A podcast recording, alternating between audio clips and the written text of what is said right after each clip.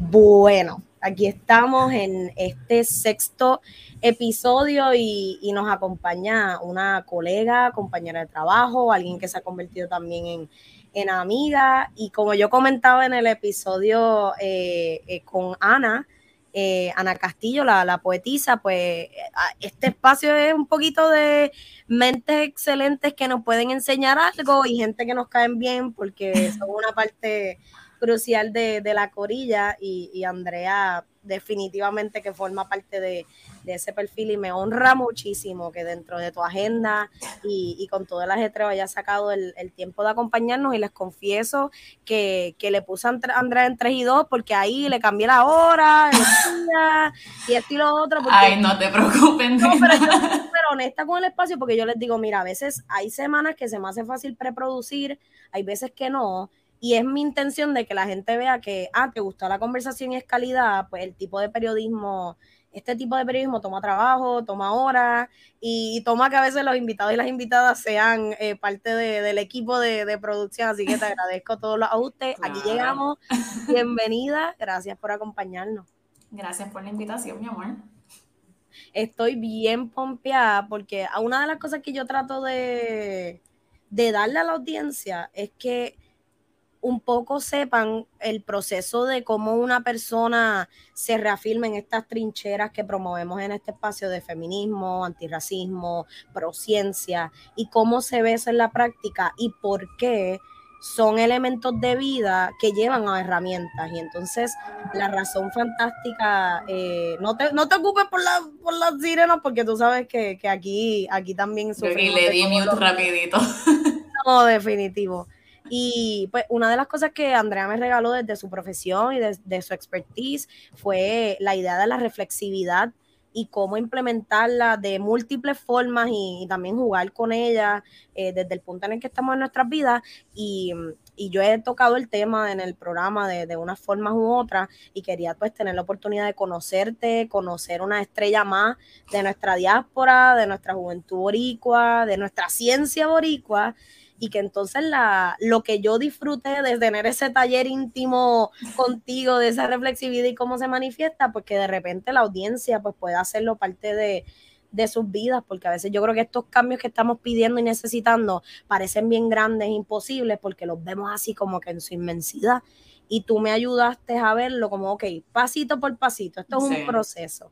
Pero comencemos como siempre, ¿cómo está cómo te sientes, dónde está tu mente, qué te ocupa, qué te alegra. no sé, pero ahora mismo estoy bien. Gracias a Dios, me acabo de tomar un cafecito, so estamos con la energía un ching en high, so that's perfect. Exacto. Eh, pero estoy bien, bien motivada. Este fin de semana viene mi primita, so estoy bien feliz que la voy a ver. Yo estoy pasada en Jersey City para cualquier persona. Este, eso siempre me hace bien feliz cuando veo a mi familia. Eh, y en verdad estoy un chin preocupada por los midterms que fueron ayer mm. acá en Nueva York. Este, so vamos a ver qué pasa ahí. Algunos estados están un poquito preocupante la cosa. Eh, pero me cogí, no puedo seguir pendiente a, al minuto a minuto por cómo se envicia y entonces me hago un 8 y no puedo, tú sabes, trabajar básicamente. No, yo te entiendo, yo no sigo en esos túneles y sigues encontrando recovecos y sigues y sigues y sigues y de repente llega el punto que es tóxico. Exacto, no, si uno emocionalmente se emociona de la nada, no, y no, estoy cogiendo un brequecito esta tardecita para ser una persona productiva y después del trabajo, tú sabes, me vuelvo a hundir en el meollo que es la política en este país. Y yo creo que eso, eso quizás nos da un buen puentecito, una de las preguntas que te tenía y que es esa misma idea de qué es el diáspora, cómo se manifiesta en tu vida, porque, y te comparto un poco en el punto donde estoy, es que quizás me estoy abriendo más a la idea de, de cuestionarnos más allá de lo que ya hemos pensado de cómo la diáspora forma parte de, de, del quehacer político boricua y cómo no importa la ideología política y pues nuestras intenciones con nuestro estatus o lo que sea, hay cosas pasando de boricuas liderando movimientos, conversaciones, iniciativas, política pública, y a veces no prestamos atención y se está cocinando un Puerto Rico que ni conocemos. Claro, sí. ¿Cómo, ¿Cómo tú lo vives desde tu perspectiva, desde tu espacio? Pues para mí la palabra diáspora es bien interesante porque, o sea, yo viví me crié en Puerto Rico toda mi vida. De bachillerato me fui a Syracuse University eh, y yo me fui no con, no con esta visión de, ah, que a mucha gente le pasa esto, que se va de Puerto Rico casi hastiado de Puerto Rico, con, casi con, lo, con el sueño este del sueño americano y qué sé yo. O sea, yo me fui yo porque pues se me dio una experiencia, una oportunidad, una beca espectacular en Syracuse, que no le podía decir que no. Este, pero siempre era con esa cosita en el en the back of my head de me gustaría regresar a Puerto Rico. Mm. Eh, siempre estaba como que de alguna manera conectada. So, la palabra diáspora, si me hubieses preguntado hace como cinco años o algo así, te hubiese dicho que no me identificaba como diáspora porque lo veo como bien permanente. Y, y esa idea de como que mudarme forever permanentemente fuera de, de Puerto Rico me costaba yo creo que un poquito. Creo que ahora, después de llevar cuatro, no, casi cinco años corrido viviendo acá eh, y de haber regresado a Puerto Rico después del bachillerato, después de haber hecho la maestría acá, como que en esos como 10 años que han pasado, yo creo que ya me siento un poquito más cómoda con la idea de, de ser diáspora y verlo como algo un poquito más permanente, aunque sea por los próximos 5, 10 años o lo que sea. Eh, pero para mí es bien importante, me he dado cuenta que es bien importante eh, el seguir trabajando en proyectos que tengan o alguna conexión directamente con Puerto Rico, como tengo ahora con, o sea, con Ciencia Puerto Rico, que gracias a Dios pues se dio eso y pues puedo tener ese, ese enlace más directo con algo que está trabajando directamente para la gente de Puerto Rico. Eh, o se me hace también importante el, si no se me da ese enlace directo, el trabajar con la comunidad puertorriqueña o latina. ¿Acaso? Mm. Para mí es bien importante tener aunque sea algún tipo de vínculo eh, porque me cuesta un montón el simplemente ser diáspora y picheo y, y, tú sabes, y abandonar esa parte de mi identidad. Me cuesta un montón. Eh, y también me gusta mucho ser, que me he convertido en esto en los círculos de mis amistades que pues no son puertorriqueños, en esa persona a la que vamos a preguntarle cada vez que pasa algo en Puerto Rico o está algo en las noticias, como que, ah, le preguntamos a Andrea. Eh, y no, porque también me, no me molesta cuán boba sea la pregunta, con que yo sepa que tú vienes de un lugar que genuinamente lo que quiere entender, eh, te explico las cosas bastante en arroz y habichuela. Los otros días expliqué el Jones Act y me dijeron que era la primera persona que se lo había explicado bien. So, como que yo como que el aguacate va de aquí. O sea, yo me fui bien como que arroz y habichuela concreto. Eh, so, como que también es algo que me disfruto hasta cierto punto y que sea como que ese punto ese eje dentro de mis amistades que no son boricuas de, ok, vamos a preguntarle a Andrea. Ella nos va a hacer entender lo que sea que esté pasando. Sí, como dar ese engranaje, autenticidad al relato del contexto de lo que estás viendo, este es el contexto, esta es la realidad. Y me identifico de cierta forma porque quizás en otro momento, como tú bien dices, si me hubieses preguntado hace un tiempo de, de qué significa para mí colaborar con medios fuera de Puerto Rico, hablando sobre Puerto Rico, eh, creo que entré en este espacio donde asumí esa responsabilidad de, ser narradora en estos espacios de lo que se vive desde Puerto Rico. Y eso es importante. A veces uno estamos mirándonos nuestro propio ombligo porque pues las crisis nos, nos agobian tanto que no, no, podemos ni levantar la vista para entonces como, tomar conversación con otra persona que, que no siempre tiene las intenciones de un buitre, sino es una, una persona que simplemente quiere entender qué es lo que está pasando desde una perspectiva más, más real a, los locales. Claro, sí, sí. Y una de las cosas que, a mí me encanta de, ti es lo que haces y la manera en que ejerces la, la, ciencia. Entonces, pues para que quienes no han tenido el súper mega placer de conocerte y saber de tu trabajo, a qué tú te dedicas, en qué es tu preparación, cómo, cómo tú te posicionas en el, ese universo de ciencia, pero ciencia boricua. ¿Quién es Andrea Isabel López en esa universa? Ok. Eh, te voy a ser bien honesta, para mí, a mí me ha costado un poco, eh, porque yo creo que hay mucha gente que entra directamente como que yo quiero ser científica o yo quiero ser ingeniera, como que tiene una visión súper articulada de que ellos o ellas quieren hacer de aquí algo en su vida o cuando sean grandes, por ponerlo así. Y yo creo que yo siempre he estado en espacios un poco interdisciplinarios. Creo que la manera en la que trabajo y pienso es bien interdisciplinar, eso termino siempre jalando de distintas disciplinas y es como que en, el, en ese in-between es que siento que me siento un poquito más cómoda. Eh, pero mi bachillerato es eh, de Syracuse University en, yo sé, tres bachilleratos porque soy una nerda. Wow, este, o sea, yo había escuchado de dos, pero de tres. Dos, tres, yo soy una nerda. Este, y tu nerda.com y este, Exacto, y aquí, aquí, aquí. Eh, bien, bien feliz, bien proud. Este, pero son en relaciones internacionales, estudios hispánicos y wow. el programa se llamaba Citizenship and Civic Engagement, pero si lo traducimos es ciudadanía y civismo. Eh, so eso fue más como el lado de sociales. Después yo regresé a Puerto Rico y trabajé en Puerto Rico por casi dos años. Y después me fui a hacer la maestría en salud pública con enfoque en salud comunitaria en CUNY, que es la Universidad de la Ciudad de Nueva York. Y poco a poco, si, le, si como quien dice, miro para atrás, eh, en las cositas que yo siento que siempre me han atraído a proyectos o a profesiones o a carrera de, sala, o a la academia o carrera educativa, es siempre en todo lo que he hecho hay un enfoque bien grande en enlace comunitario. O sea, yo soy, para mí bien importante, yo soy la primera que se va a tirar a la calle. Si me tengo que tirar a la calle, yo tengo cero problemas con eso. Eh, lo otro es, em, no quiero decir que tenga un elemento cultural, porque siento que al decir eso lo estoy pensando un poquito con la visión de acá de Estados Unidos, pero al final del día es que siempre he trabajado con comunidades latinas de alguna manera u otra. Em, y siempre ha habido algún elemento de educación o de comunicación, ya sea en salud, ya sea en medicina, ya sea en salud pública.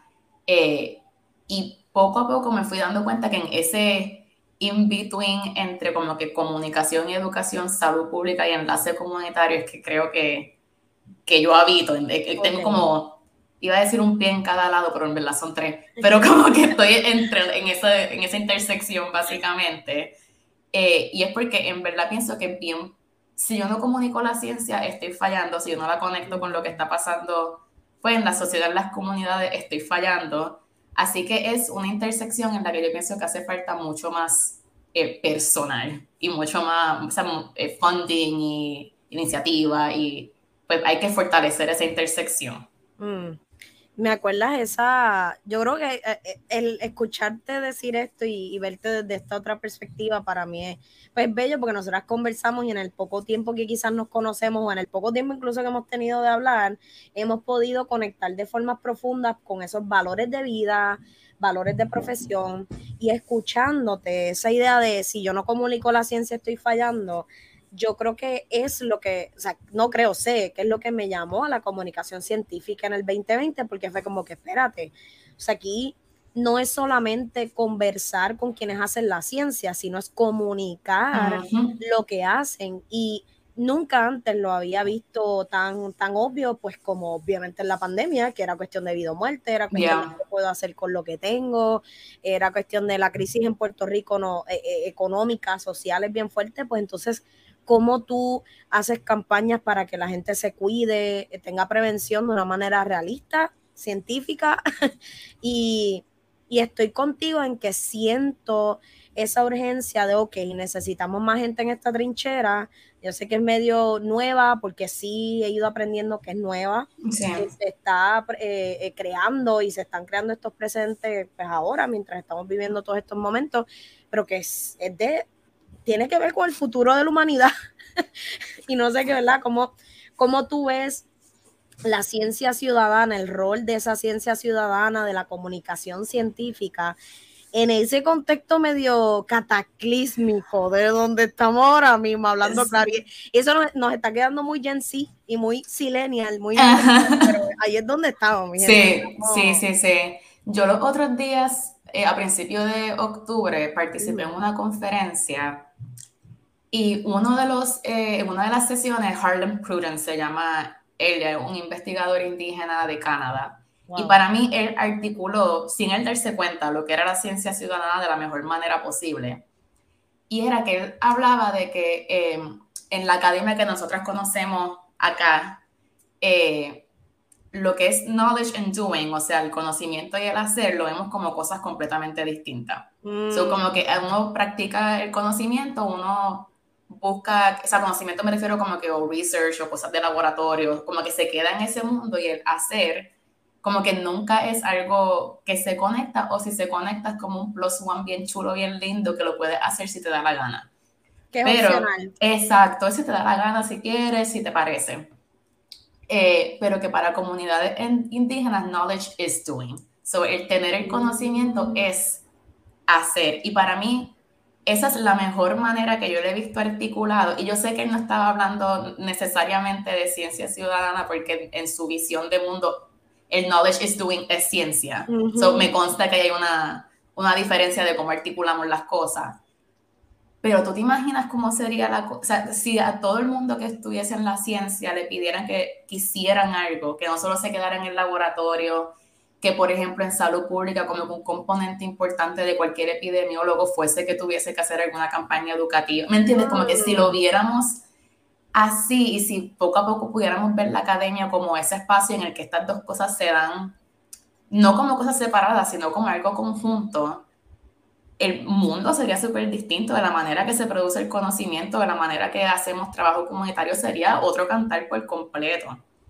Eh, so yo, aquí volviendo a lo de casi fin del mundo, de la importancia de estar en espacio, eh, lo veo súper esencial, o sea, lo veo, si hablamos del cambio climático, tenemos que saber cómo comunicar no tan solo lo que está pasando, las medidas de prevención que uno puede hacer, en, quién recae la responsabilidad, el lado de política pública que hace falta cambiar. Este, y todas esas son cosas que como que a las personas que trabajan en ciencias ambientales, ellos tienen un montón de burnout sobre esto, como que, porque ellos ven la ciencia, saben lo que va a pasar y no saben ni cómo comunicarlo de otra manera o que le hagan caso o que pongan que los oídos que de verdad tienen que estar escuchando, que tienen el, poder de influencia de mover política pública, le hagan caso porque sabemos que hay otros intereses aquí envueltos. Eh, poco a poco, y el cambio climático tiene implicaciones en lo que es la salud, en lo que son futuras pandemias. So, como que todo esto está súper conectado. Eh, sobre la presión yo la siento cada vez como que más y más de que si no encontramos esa intersección o esa manera de comunicarlo sin ser súper alarmista, porque no es como tiene que ser alarmista, es como tiene que ser honesto de, pues mira, esto es lo que nos dice toda la, todo el research, toda la investigación, estos son los datos, a esto a lo que nos estamos moviendo, estas son las medidas que podemos tomar y este error que tú puedes como que tener o en la manera que te puedes mover. Eh, eso para mí es súper, súper importante, o sea, e, e, e, en el mundo que estoy constantemente trabajando, o sea, lo que siempre estoy trabajando, qué se puede hacer, cómo podemos cambiar, cómo nos comunicamos, o sea, todo eso. Sí, yo creo que nosotras tenemos especialmente eso en común, que es como, ok, ¿qué puedo hacer? ¿Qué puedo hacer mejor? ¿Qué podemos hacer mejor? ¿Cómo lo hacemos? y, y, el estar también probando y, y, uno cuando te, yo creo que cuando te entregas, no sé si tú estás de acuerdo, pero cuando te entregas este proceso, te das cuenta de este choque de realidad de no es una opción, no queda mucho tiempo, no puedo sola. Entonces, ¿cómo, a quién acudo? ¿Cómo hago? ¿Cómo muevo los espacios en donde estoy para atender esto? Y en mi, en mi reflexión de qué ha pasado desde el 2020 para movernos al 2023, una de las cosas que he estado pensando es ¿qué, qué podemos hacer todavía por COVID-19 y la pandemia? ¿Qué, ¿qué nos queda por, comunicar? Porque mi, mi, ejercicio ha sido de buscar 20 mil formas de decir lo mismo o, comunicar la nueva ciencia, pero es, básicamente lo mismo. Se ha reafirmado las mascarillas, el uso de mascarillas, la distancia, el que viaje en el aire. Ahora mismo en Puerto Rico pues tenemos a la misma vez influenza, micoplasma, COVID-19. Entonces, me interesaría aprovechar que te tenemos aquí para explorar contigo qué tú piensas cuando ves lo que hemos transitado de esta pandemia, como lo hemos hecho, y al final, ¿verdad? Esa esperanza realista de, de, qué nos queda por hacer, qué tú, qué tú ves que han sido esas oportunidades eh, que no se han tomado, pero que no, todo, no están perdidas. Sí, lo primero que me viene a la mente y esto honestamente un, un, source of frustration, algo que es como que no me canso de decir que siempre que veo que, o sea, si uno mira para atrás en cualquier crisis de salud o pandemia o epidemia, o sea, nos podemos ir a tuberculosis en South Africa, nos podemos ir en los 80 y en los 90 VIH y SIDA, como que siempre la respuesta, bueno, y ahora con monkeypox y con COVID-19, las respuestas exitosas siempre van guiadas por organizaciones de base, líderes comunitarios, promotores de salud que conocen eh, a sus comunidades y siempre es involucra, o sea, ¿cómo me explico? Financiamos y apoyamos estos esfuerzos que tienen base comunitaria por muy poco tiempo. Siempre es como que se nos olvida. Y es como que, ah, ahora mismo con COVID estamos viendo como que, que tuvo mucho éxito, que es bien importante financiarlo, darle las herramientas, que si darle mascarillas, darle hand sanitizer, todas estas cositas. Pero mi preocupación siempre es que de aquí a, qué sé yo, 5 o 10 años, se nos olvide que tenemos, que, o sea, que esto no es que lo apoyamos ahora y pichamos, y gracias por tu trabajo. Esto es algo como tiene que seguir financiando a largo plazo. Y para mí es como que no me... Y mucho de, o sea, cuando yo el verano pasado, aquí se me olvida hasta qué año estoy, el verano pasado, el verano pasado yo había hecho research de, de promotoras de salud en Harlem, eh, enfocado en la comunidad latina, y es tan obvio que estos, estas siempre son las personas como que en las que, o sea, son los esfuerzos como tiene que financiar siempre, los esfuerzos que ya tienen las herramientas que se pueden movilizar porque al final del día son las personas que pueden llevar la información y los datos a donde la gente recibe información, o sea, ya sea, qué sé yo, en el barbershop, en la panadería, en el supermercado, ¿me entiendes? Como que uno tiene que, no es tan solo como que uno tirar un tweet o uno irse por social media o por un periódico, o en el caso de Nueva York, acá hace mucho que en los trenes ponen ads de mascarillas y qué sé yo, que puede ser exitoso, no estoy diciendo que no tenga su impacto, pero si no hacemos esto a la par con donde la gente vive, donde la gente habita, como que como con las personas que interactúan, al final del día pues nos vamos a quedar, o sea, no vamos a tener el impacto que de verdad quisiéramos tener. Eso para mí es una lección que me quedo con, que no es necesariamente una lección de COVID, pero es eh, una lección de todos estos desastres de salud, que es como que no sé cómo eh, comunicar la urgencia de seguir apoyando estos esfuerzos sin que de aquí a dos o tres años me quite porque, ah, ya no es necesario. Siempre va a ser necesario, ¿saben? Sí, me acuerdas algo que, que tuvimos en Sagnas, ¿sabes? que tuvimos el desayuno con, las, con los líderes, lideresas religiosas y pudimos conversar eh, con ellas directamente sobre estos puentes entre la, la ciencia y la religión, las comunidades de fe. Y una de las cosas que dijo una de las lideresas que forma parte de Aquí nos cuidamos y, del, de nuestro proyecto de laboratorio de ciencia comunitaria, que también yo Andrea ahí como que Andrea, dime, ¿qué hacemos? eh, Sor Faustina no, nos dijo que la, dijo, y, es, y la cito, la ciencia nos necesita porque tenemos la credibilidad en la comunidad. Otra de las lideresas, eh, modesta, eh, dijo que que tenían los espacios.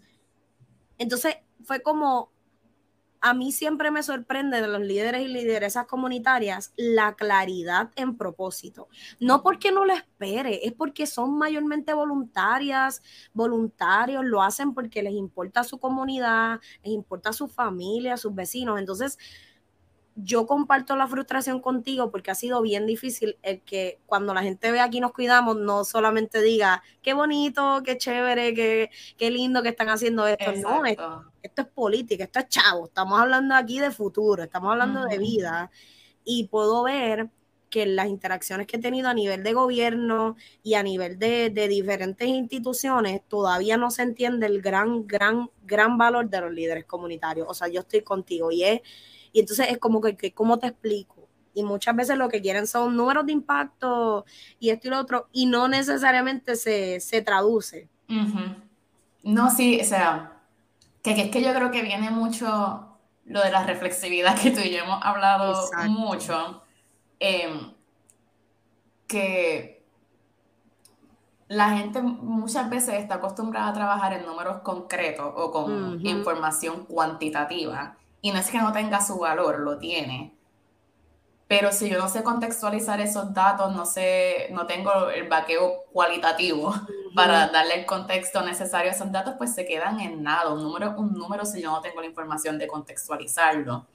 Y muchas veces esta manera de medir impacto comunitario eh, a lo mejor no cumple con esas métricas que ellos tienen en mente de lo que es eficiente o efectivo. O sea, por ejemplo, un buen uso de fondos. Exacto. So, por ejemplo, volviendo a aquí nos cuidamos, eh, ustedes tienen pues sus embajadores comunitarios, que a lo mejor para una persona que no entienda cómo funciona esto, el que ellos vean 10 o 12, ahora mismo me corrijo, son 10, son 10.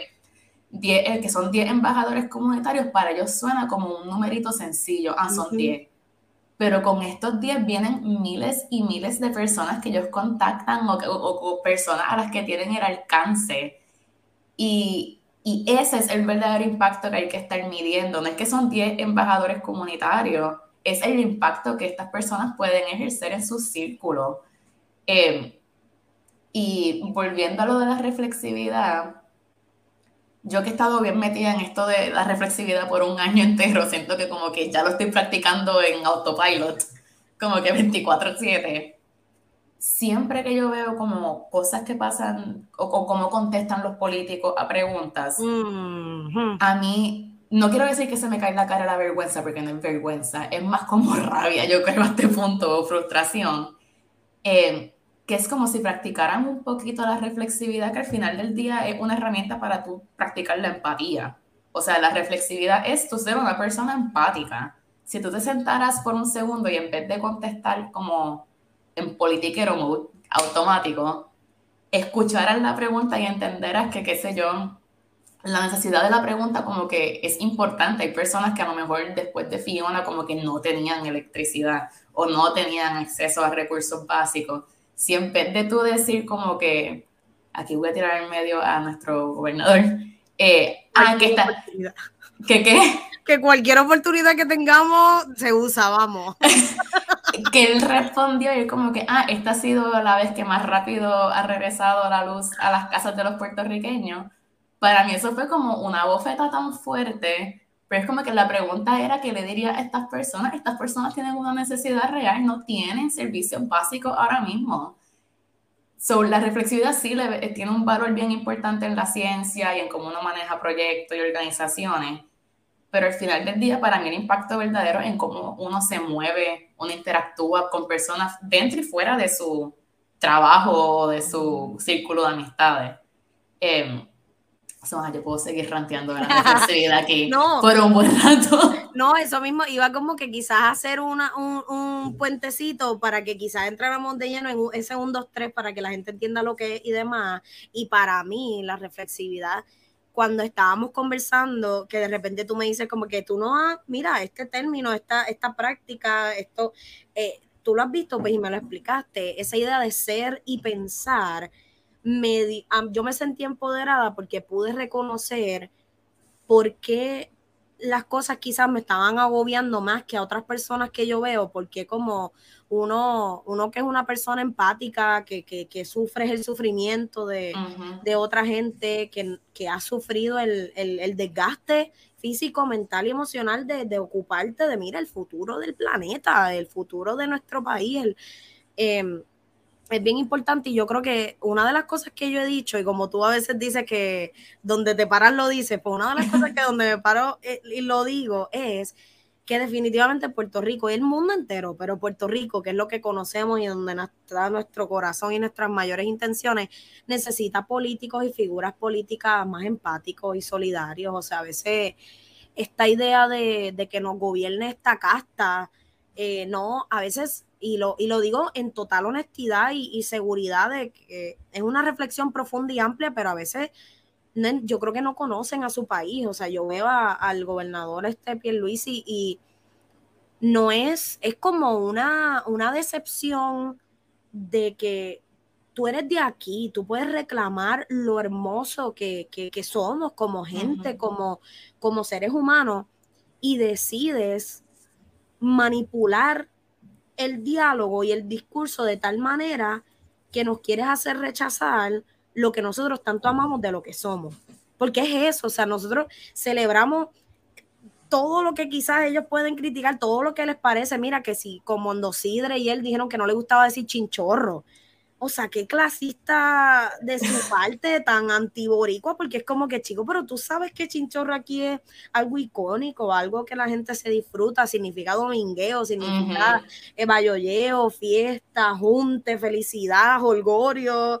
Y yo siento que para mí la reflexividad me ha dado la oportunidad de darme cuenta de, de cómo la identidad cultural boricua es reflexiva si lo, si lo, como si lo apalabráramos, si tuviésemos más líderes como tú, por ejemplo, que, que lo dice y dice, mira, esto se ve en la práctica y así se llega a ello, tómalo como herramienta. Y quisiera que, ¿verdad? Ahora tu sombrerito de, de, científica eh, no, nos compartas qué es la reflexividad y cómo una persona en su diario vivir, alguien en la faena, eh, especialmente nos escuchan muchas mujeres profesionales, jóvenes, eh, más, menos jóvenes, de todas las edades, que simplemente están buscando como ese respiro. Me importa mucho el mundo, pero yo quiero estar bien. Y yo creo que la reflexividad es como esa herramienta que nos libera hasta cierto punto. Sí, full, full. Pues mira, déjame ver cómo te defino la reflexividad como que en, de la manera más sencilla. Eh, básicamente es un proceso activo en el que tú estás examinando pues tus creencias, tus prácticas, tus reacciones, tus motivos y viendo cómo estos se manifiestan en lo que hacemos o en lo que pensamos en alguna situación. Pienso que se cae de la mata, que parte de este proceso es uno examinar pues sus identidades y sus privilegios. O sea, es yo estar bien consciente de que, por ejemplo, yo soy una mujer blanca, tengo una maestría, o tengo un background un poco más privilegiado académicamente, vengo de clase media, heterosexual, cisgénero. Por ahí puedo seguir listando como que todos los privilegios que yo pueda tener. Y cómo estos se manifiestan a la hora de interactuar con alguien y a la hora de, por ejemplo, yo si estoy creando algún proyecto o haciendo hasta planes con amistades, ¿cómo yo formulo esos planes con las amistades? Wow. Eh, te puedo dar un ejemplo que a veces pienso que es más fácil contextualizarlo si uno da un ejemplo versus quedarme como que en, en lo abstracto de la definición. Eh, la primera vez que yo usé la reflexividad, sabiendo que estaba usando la reflexividad, porque estoy segura que he usado millones de veces antes, fue cuando yo estaba haciendo la, la maestría, que parte de uno de mis proyectos era, eh, o sea, yo hice la maestría, tres de mis semestres fueron en plena pandemia, so, mucho de mm. mi trabajo fue enfocado en COVID-19. Eh, yo estaba haciendo unas entrevistas que eran, la mayoría de las personas que estaba entrevistando eran hombres negros de Harlem, de comunidades de fe, eh, que eran líderes de alguna organización de base en Harlem yo tengo que decir que esa primera entrevista que yo hice fue un fracaso. O sea, como que de verdad que no fue, no fue mi mejor desempeño para nada. Se acabó muy rápido. Yo me sentí incómoda. Estoy segura que la otra persona se sintió incómoda. Creo que lo hice muy by the book, como que tenía mi guía de preguntas y me fui demasiado académico. Eh, creo que todo lo formulé muy académico. El ritmo de las preguntas era muy rápido. Entonces yo terminé la entrevista y yo me senté como que, creo, pienso que es bien obvio que esto no fue mi mejor desempeño como que laboral. Este, so uno se sienta ahí, ahí yo me senté pues uno a examinar mis identidades y con quién yo estaba bregando y a sentarme en esa incomodidad de como que la hice mal, no quiero volver que me, a que me salga mal, que yo puedo modificar para que en mi segunda o mi tercera, porque tenía como 10 entrevistas, o yo no podía hacer las 10 entrevistas así de mal, eh, que yo tengo que modificar para no tan solo yo tener un mejor desempeño eh, como profesional, pero sino para que las otras personas también se sientan cómodas a la hora de estar en estas conversaciones.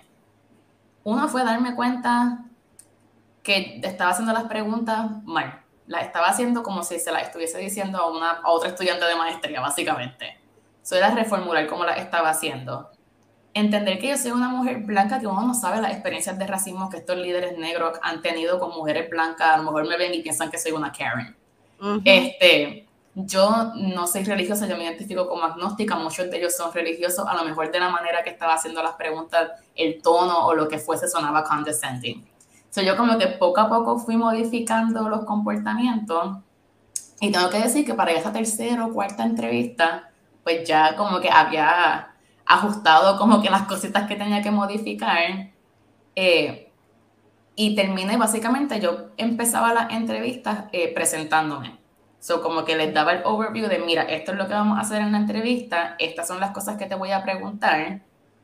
Reconozco que yo soy una mujer blanca, que soy de Puerto Rico, que no soy de Harlem, bla, bla, bla, bla, bla.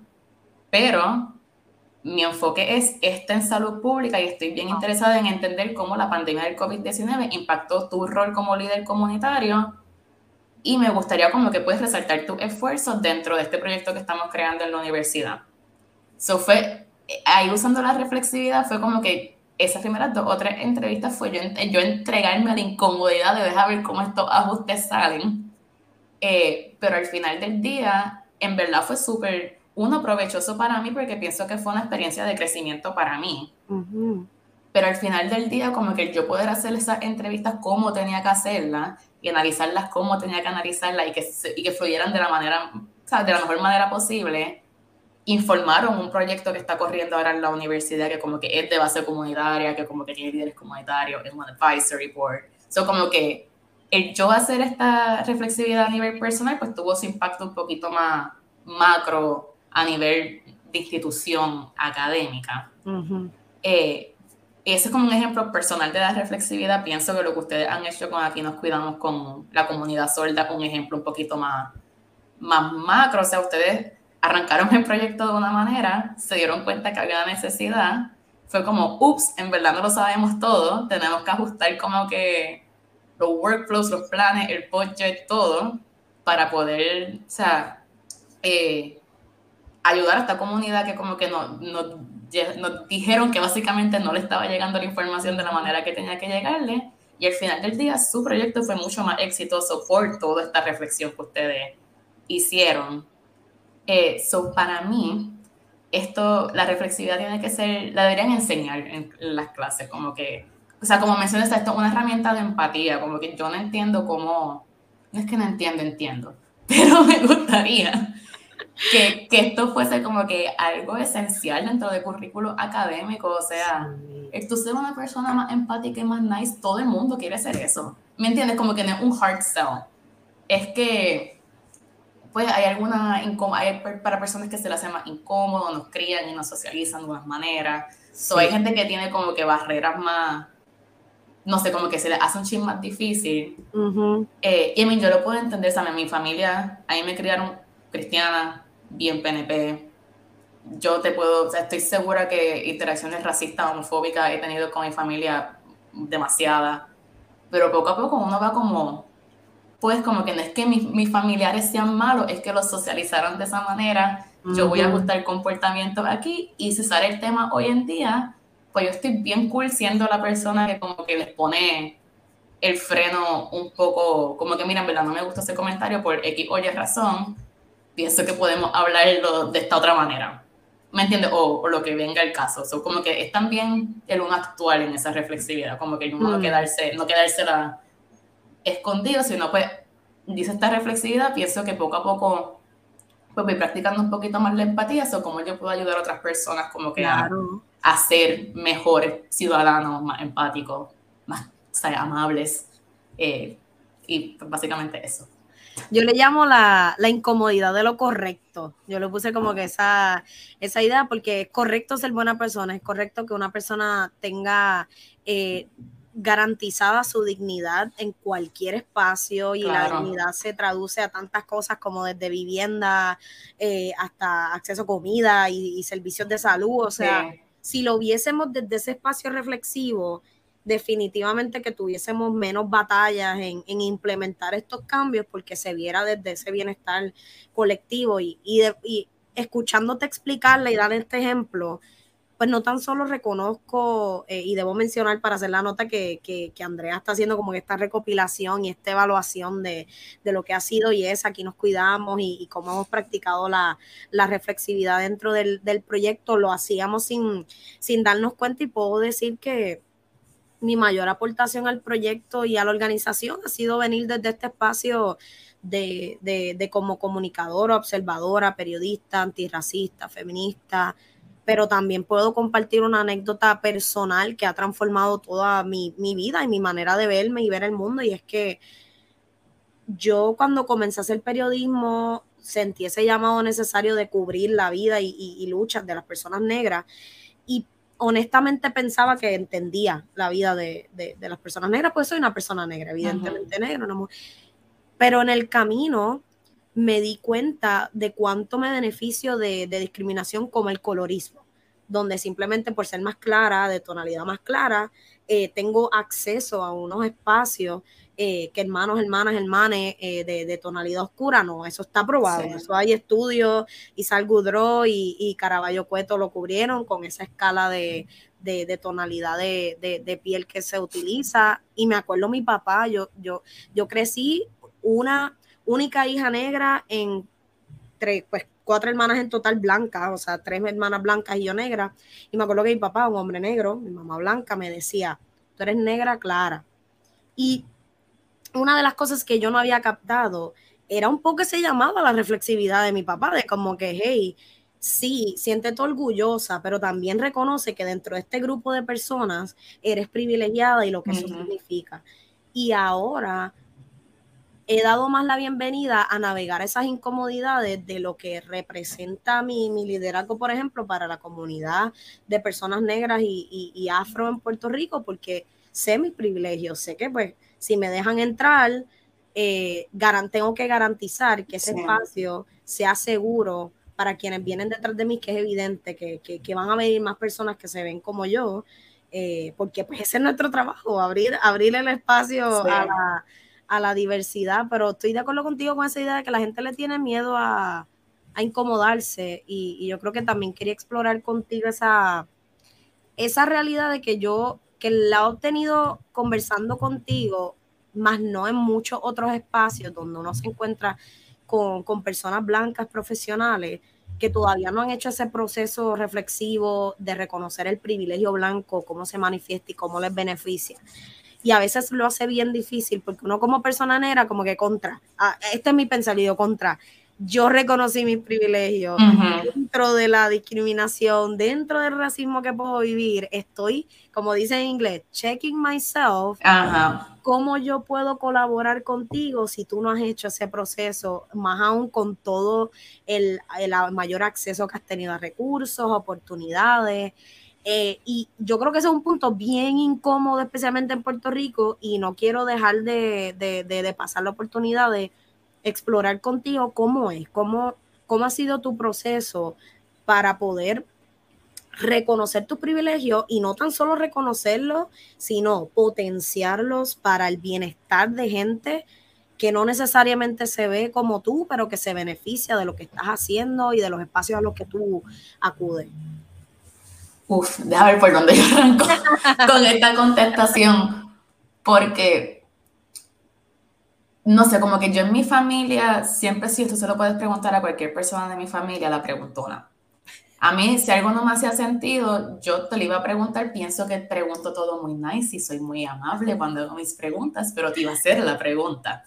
Eh, y yo, gracias a mi familia, a sus sacrificios, como que pude tener una buena educación, pude ir y pude eh, exponerme a, a, distintas personas, a distintos círculos. Yo cuando estaba de bachillerato como que ya hablaba con todo el mundo, yo me fui de intercambio dos veces, como que yo he tenido muchas experiencias eh, y, y, me he abierto Mm. A, yo ser la persona como que, así ah, tengo una pregunta, como que yo hago investigación, hablo con la gente, les pregunto, como que, y siempre he estado bien cool con yo no ser la que tiene todas las contestaciones, la que está correcta en todo, la que tiene que tener la última voz y el mando en toda situación. Eh, que yo creo que ahí viene algo un poquito de, de mi personalidad y cómo yo me, he movido e interactuado con distintas personas. Si yo pienso en cómo yo interactúo con mi familia, que poco a poco le he dado más cabeza a cómo ellos eh, ven su mundo, porque aquí son bien conservadores, eh, o sea, trompistas, o sea, bien conservadores. Eh, y he estado, siempre que hablo con ellos, las dos cosas que yo he encontrado que, o las dos áreas por las que yo he encontrado que les puedo entrar, es uno, educación y la otra, empatía. Siempre mm. que yo les menciono como que, ah, pero no sería bien cursi la contestación de X político hubiese sido esta, ah, sería bien, tendría una empatía brutal o lo que sea. Ya. Ahí no, ahí, cuando les digo algo así, no me tienen una contestación que se puedan ir a la contraria de lo que yo les estoy diciendo. Y con la educación, todo el mundo quiere estar educado, todo el mundo quiere sentirse que, que sabe lo que tiene que saber, que tiene toda la información del mundo. Eh, siempre que yo le entro por el lado, como que, ah, contra, para que estés bien informado, mira, y esta, esta otra postura, como que si lo formulo de esa manera, logro, no, no es que lo logre convencer, porque sé que de una conversación yo no voy a cambiar años y años de comportamiento y de socialización y todo eso, pero no cierro los puentes de conversación. So, dejo por lo menos como que espacio para que esa conversación siga. Eh, no estoy diciendo que tengo la contestación perfecta ni toda la paciencia del mundo para tener estas conversaciones. Tú muy bien sabes que yo estaba jugando un drinking game mental la última vez que hablé con ellos porque me tenían por el techo. Este, pero hago muchos ejercicios de como que, ok, déjame escucharlos a ellos, no con el fin de cambiar su manera de pensar, pero hasta cierto punto para entender qué es lo que motiva su manera de pensar y cómo yo puedo contestar eso de alguna manera, que no es que cierre el puente de conversación, pero que por lo menos vean mi punto como igualmente válido. No es que lo tienen que adoptar, pero mínimo que lo vean como válido.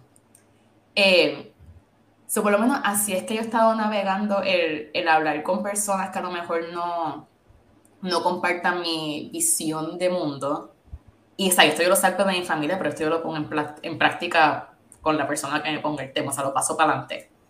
Eh, pero algunas cositas que yo sí pienso que son importantes tener en mente es que estas cosas de aprender y desaprender como que no es un reflejo negativo de quién tú eres como persona.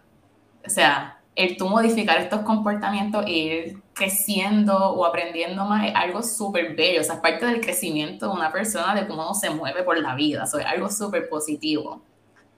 Eh, pienso como tiene la otra cosa, aceptar la incomodidad. Va a tener que bregar con eso, usarla como norte. Te sentiste incómodo por algo, no te quedes en ese meollo, vamos a modificar el comportamiento a base de eso. O sea, úsalo como una inspiración casi. Eh, y la otra, que esto sí yo se lo he mencionado con mis tíos, y en esta no consigo mucho como entrarle, pero yo voy a mí. Es, yo también, yo también.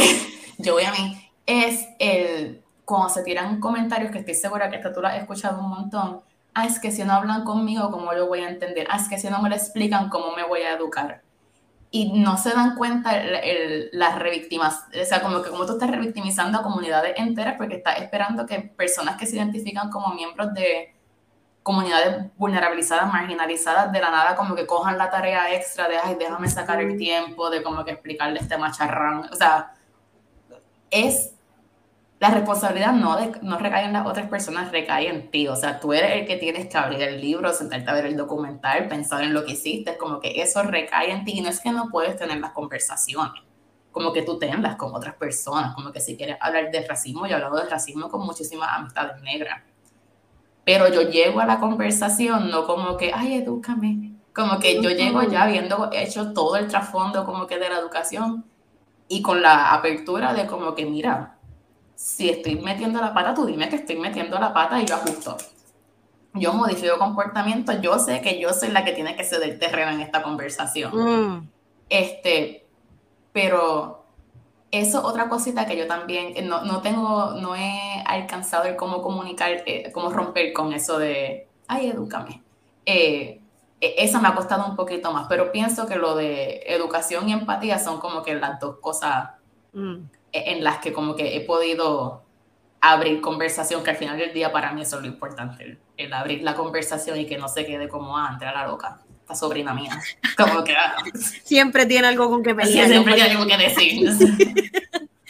Yo creo que es bien interesante eso que dice, porque son dos puertas que, que, que uno puede presumir que en cualquier espacio que tú estés pueden estar abiertas muy probablemente, y si no lo están, pues es un lugar bien eh, incorrecto, eh, no, no, no da la bienvenida a tu persona, a tu full self, como como se dice, y yo por lo menos he aprendido, he tenido que aprender que para protegerme yo voy a acudir, como tú dices, abierta a la conversación, pero una vez falta el respeto y, y la consideración y la apertura, yo no tengo nada que hacer ahí más que herirme, porque entonces me estoy abriendo, te estoy dando una vulnerabilidad que, que, que de cierta manera yo lo veo como un, mi humanidad reconociendo la tuya, mi fragilidad reconociendo tu fragilidad.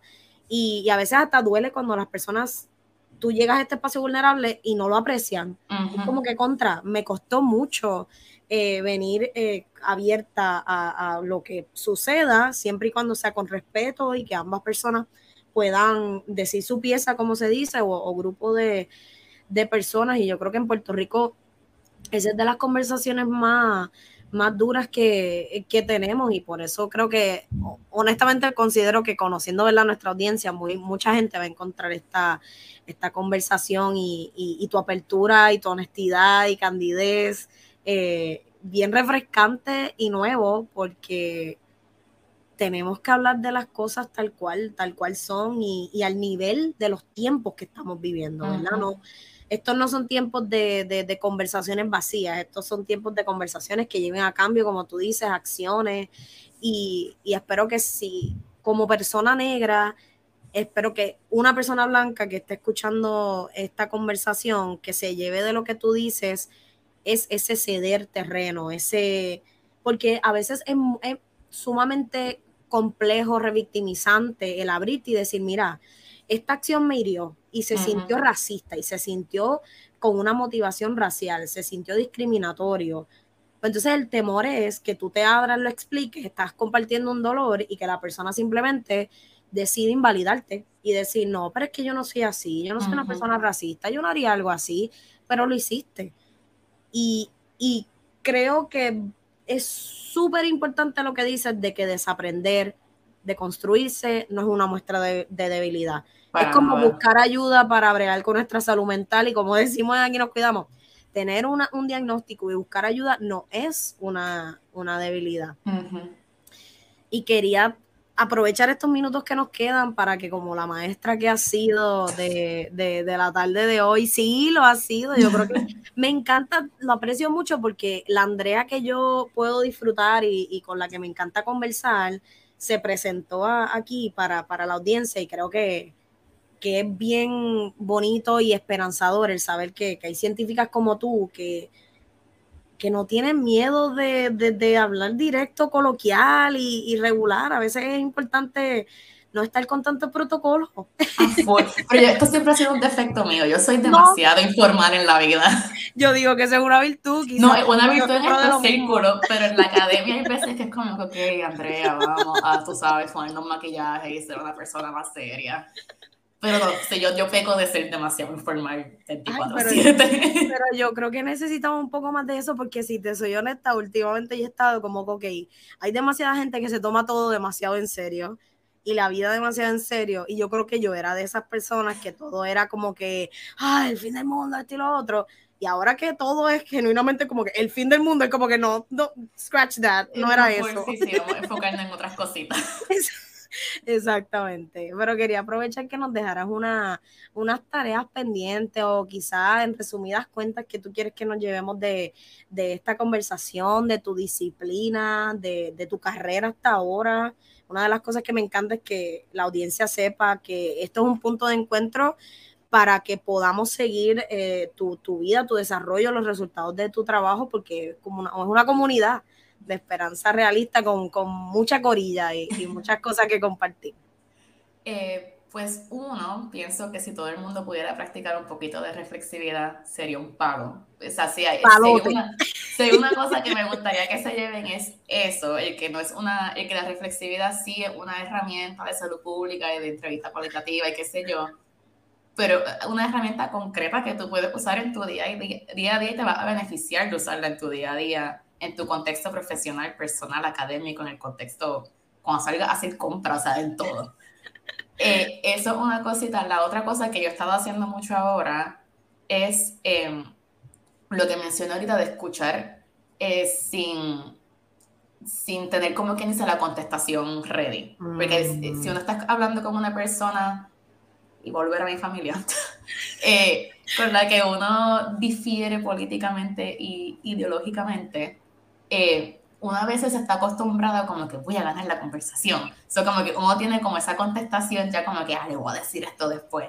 El jaque mate, el jaque mate. Esa es el jaque mate, como que, que está chévere a veces, pero para mí ha sido mucho más útil a la hora de tener conversaciones el, el como que sentarme, el escucharlos y si comento algo que sea una pregunta con el fin no de, de llevarle la contraria o de prove them wrong, sino de entender por qué ellos piensan lo que están pensando. Y que la pregunta no sea, ¿a ah, de dónde sacaste esa información? Porque te van a decir Fox News. So, como que no, eso no es a lo que vamos. Lo que vamos es como que a tratar de entender qué los motiva, eh, que los mueve, que al final del día te vas a dar cuenta que a, todos nos motiva lo mismo, nos mueve lo mismo. Es que llegamos a conclusiones completamente distintas por lo, la información que consumimos, cómo nos socializamos, todo eso. Eso pienso que es una buena tareita que, que, uno puede hacer como en baja. La otra persona no tiene ni que enterarse que la está haciendo. te va a ver bien nice. O sea, tú hablando y haciéndole muchas preguntas interesadas, te va a ver súper a fuego. Este, y lo otro es em, que de reflexividad, que estoy ahora trabajando pues una guía de cómo practicar la, la reflexividad, eh, enfocado un poquito más con personas que trabajan en la ciencia, en la comunicación.